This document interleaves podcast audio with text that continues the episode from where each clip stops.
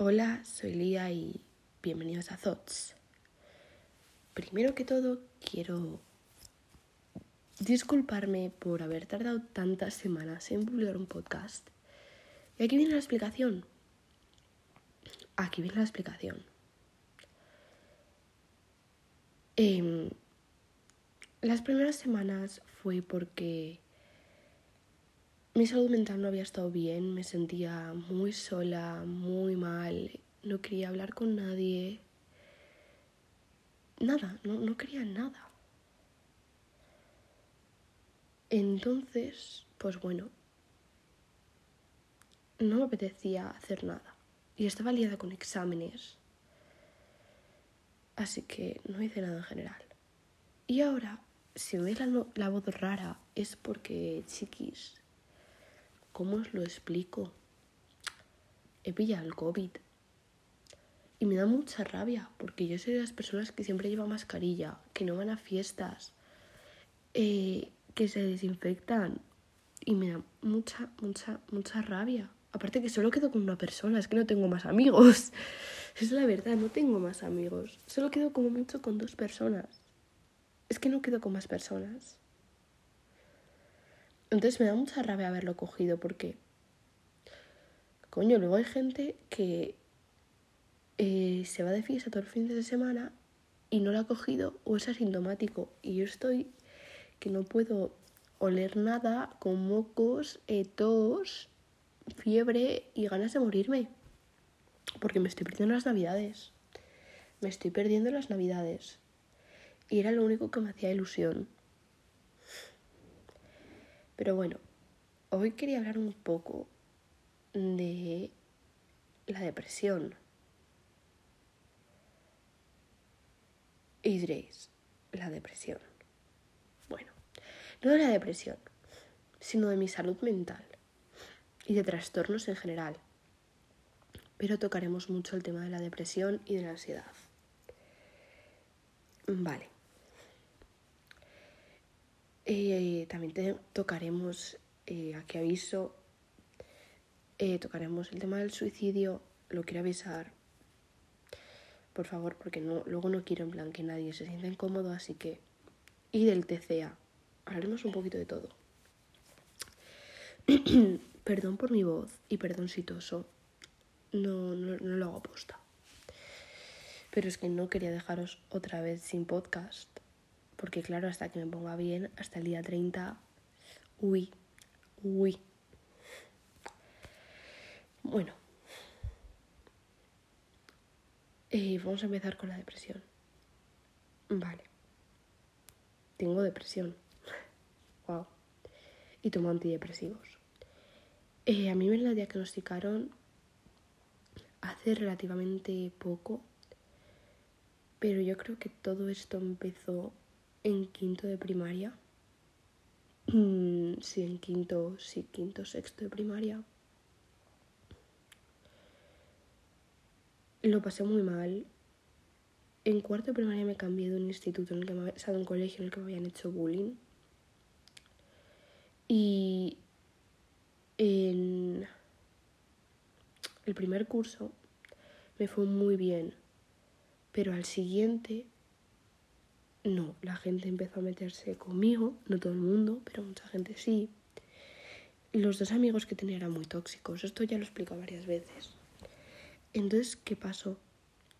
Eso me hizo sentirme muy sola. Tampoco tenía nadie que compartir a mis gustos, con los que pudiera hablar de cosas que me gustaban.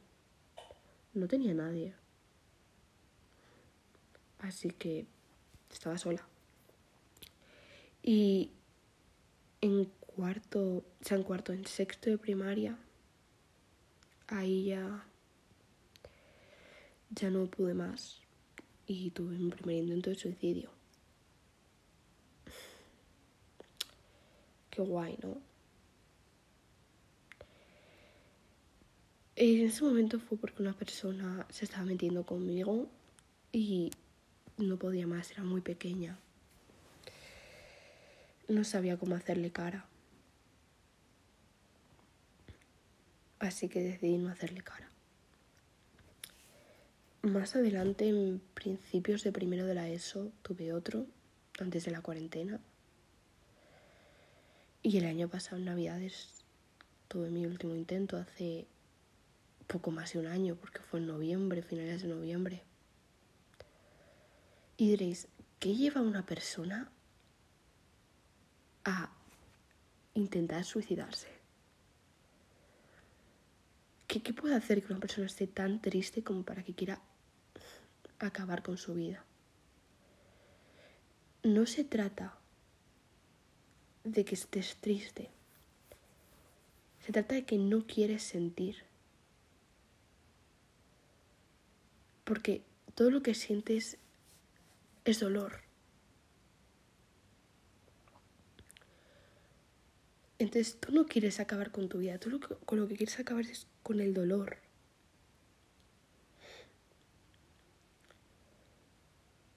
Y no sé.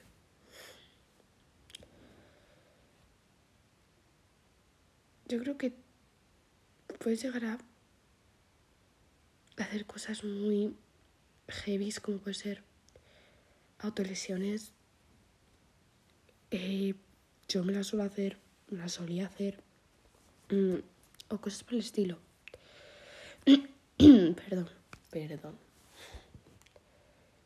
Y bueno, llegados a ese punto, simplemente quieres que el dolor termine. Es lo único que quieres, no quieres nada más.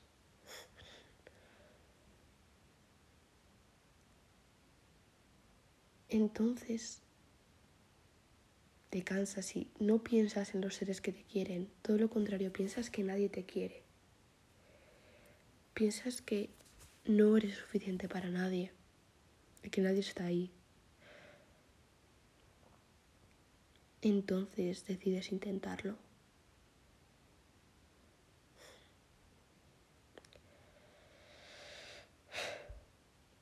Eh, a mí las veces que lo he hecho no me hospitalizaron por dos razones. Porque ni mi psicólogo quería, bueno, mi psiquiatra, y tampoco porque no llegué a estar en plan hospitalizada de que me hospitalizaran, tipo de haberme, yo que sé, tomado tantas pastillas como para que me hospitalizaran. No llegué, no llegué a tomarme suficientes pastillas. Eh, ya que lo hice por pastillas, que no lo he comentado. Todas las veces lo hice por pastillas y no llegué a haberme tomado suficientes. Y mira que me tomé unas cuantas porque me tomé Joder, me tomé, sí, sí, 15 pastillas de dormir y no, no me ocurre nada. plan, la primera vez fueron 7, la segunda no me acuerdo y la tercera 15. Y no, no, o sea, simplemente las vomité. Wow. Tío, soy patética incluso para suicidarme, de verdad. Perdón, perdón, necesito hacer bromas eh, sobre mi salud mental, ¿vale? es mi forma de llevarla. Es mi forma de llevar mis trastornos. Lo siento, no lo hago a posta, simplemente me sale. Reírme de mí misma.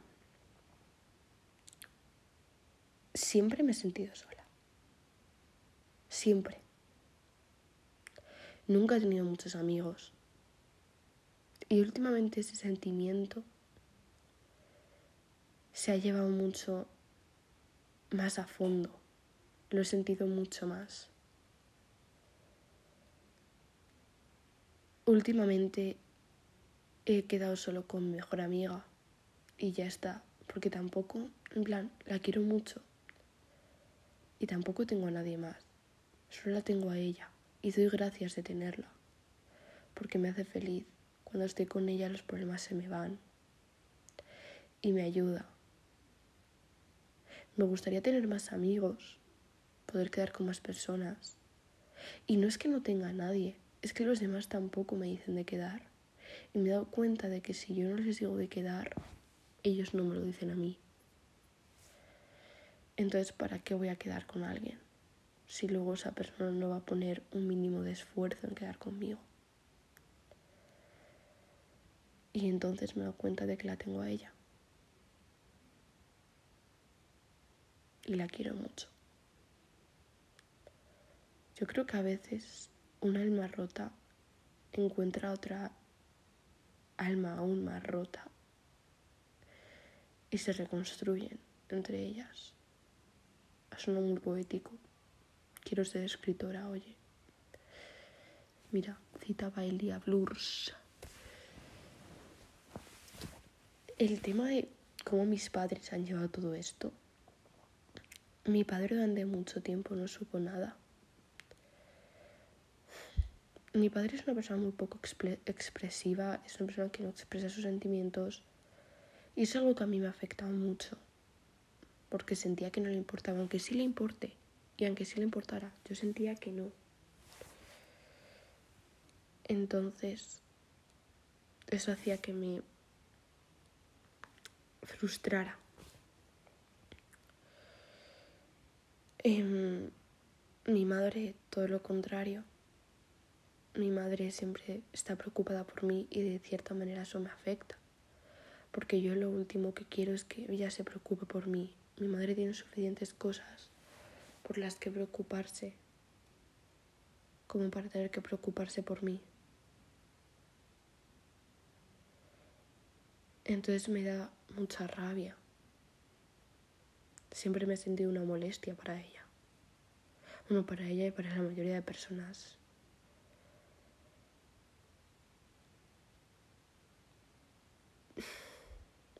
La verdad, a mi madre la tengo que agradecer mucho. Yo estoy aquí por mi madre y por mi mejor amiga. No estoy por más personas. Ellos son las ellas son las personas que me han mantenido con vida. El resto de mi familia, mi tía, mi abuelo, tengo muchísimos tíos, pero digo por parte de madre, yo les adoro y les quiero. Mi tía Esther es lo mejor de este mundo, me apoya mucho, me ayuda. Siempre se preocupa por mí y la veo muchísimo y también la quiero un montón. Mi abuelo siempre que se piensa que me siento sola o que me ve triste, me llama y me lleva por un café a Starbucks. y en el coche me pregunta qué tal, que le cuento del instituto. Yo no sé, me parece algo muy tierno. Le quiero mucho.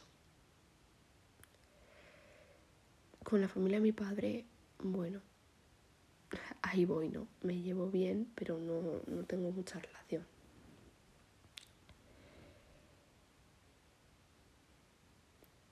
quería eh, no sé hablar, perdón, quería tocar el tema del TCA. Yo tengo bulimalexia. ¿Qué es eso? Bulimia con periodos de anorexia y dismorfia corporal. He hecho de todo para adelgazar. Estos sin comer días he vomitado todo lo que comía y nunca es suficiente. Siempre tengo que estar más delgada. La impotencia que da ver cuerpos perfectos y no poder tener uno. Por mucho que todo el mundo me lo diga, sí, eres perfecta. Mentira. Yo no me lo creo. Y da mucha rabia ser la única que no lo ve.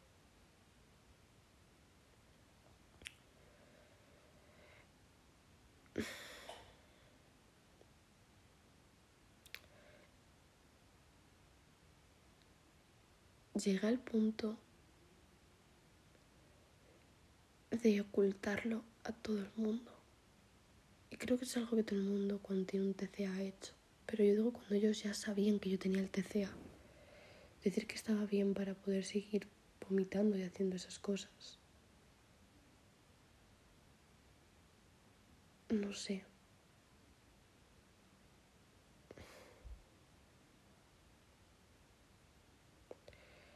Realmente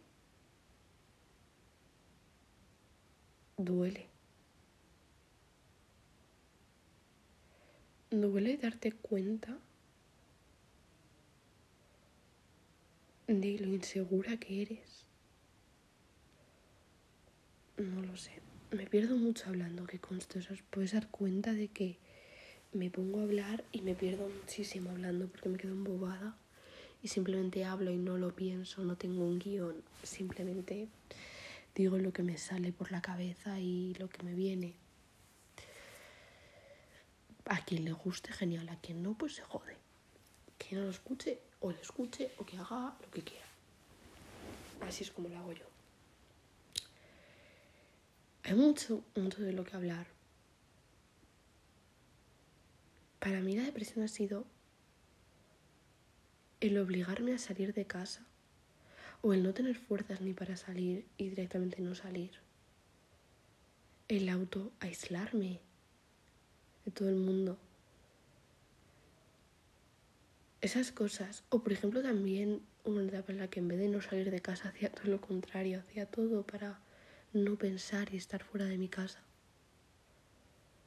Últimamente ha sido lo contrario, últimamente simplemente no he querido salir de casa.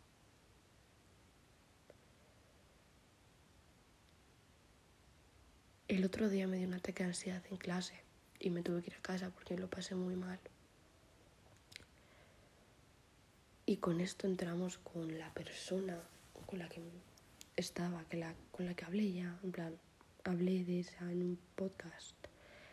Rocky creo que la llamé, no me acuerdo, o Harry o algo así. Bueno. La dependencia emocional que tenía por esa persona era muy heavy y me ha hecho mucho daño. Porque sigo enamorada de esa persona. Ojalá no estarlo. Porque es un cerdo que me ha hecho daño. Pero simplemente no puedo remediarlo y nadie lo entiende. Todo el mundo se enfada conmigo cuando lo digo y con razón pero es que tampoco lo entiende. No entiende el hecho de que cuando estoy con él me siento mejor que cuando estoy sin él. Por muy tóxico que sea. Y yo están relaciones sanas y me han aburrido porque soy tonta. A mí no me gusta, en plan. Suelo echar de menos el gritar a otra persona, a pelearme con esa persona. Y es lo más tóxico del mundo, lo sé. Pero esa es la manera en la que amo.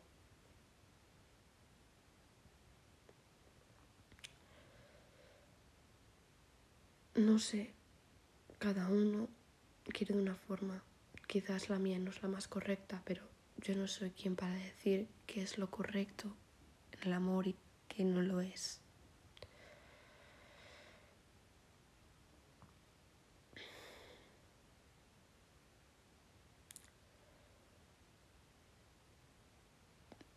No he avisado de que iba a hacer podcast, así que iba a decir, pasemos a las preguntas.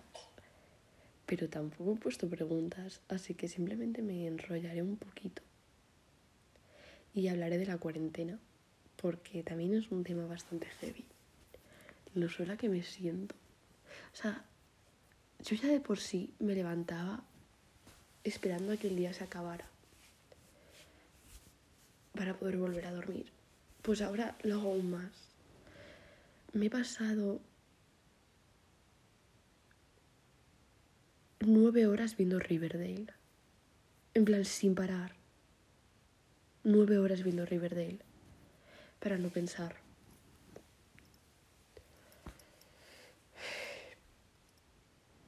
Nueve horas y pico, ahora que lo pienso.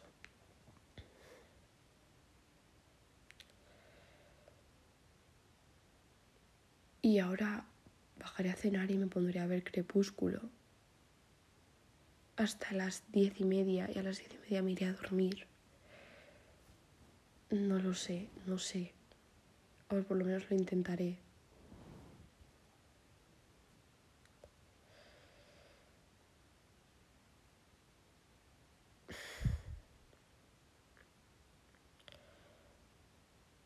Los antidepresivos no funciona, que conste, o sea, que no os mientan, la pastillita de la felicidad, eh, no, eso no, eso son trolas.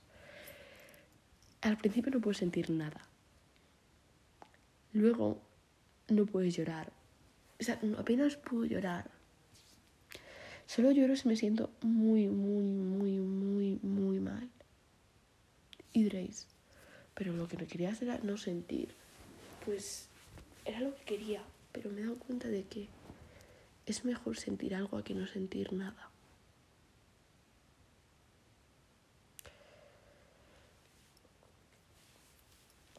Por muy, mal que suene es así. Yo no, no creo las normas.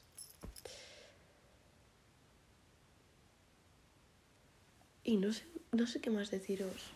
Lo siento mucho por haber tardado tanto en publicar un podcast y porque este, este esté tan mal hecho. Lo siento mucho, estoy muy malita. COVID. Uy. Pero bueno, que muchas gracias a los que me escuchéis, que os lo agradezco mucho. Y que por favor tener mucho cuidado con el COVID. Mucho cuidado. Si vais a fiestas, no lo hagáis, por favor. Esto sigue aquí y sigue siendo peligroso. Así que cuidaros mucho y feliz Navidad.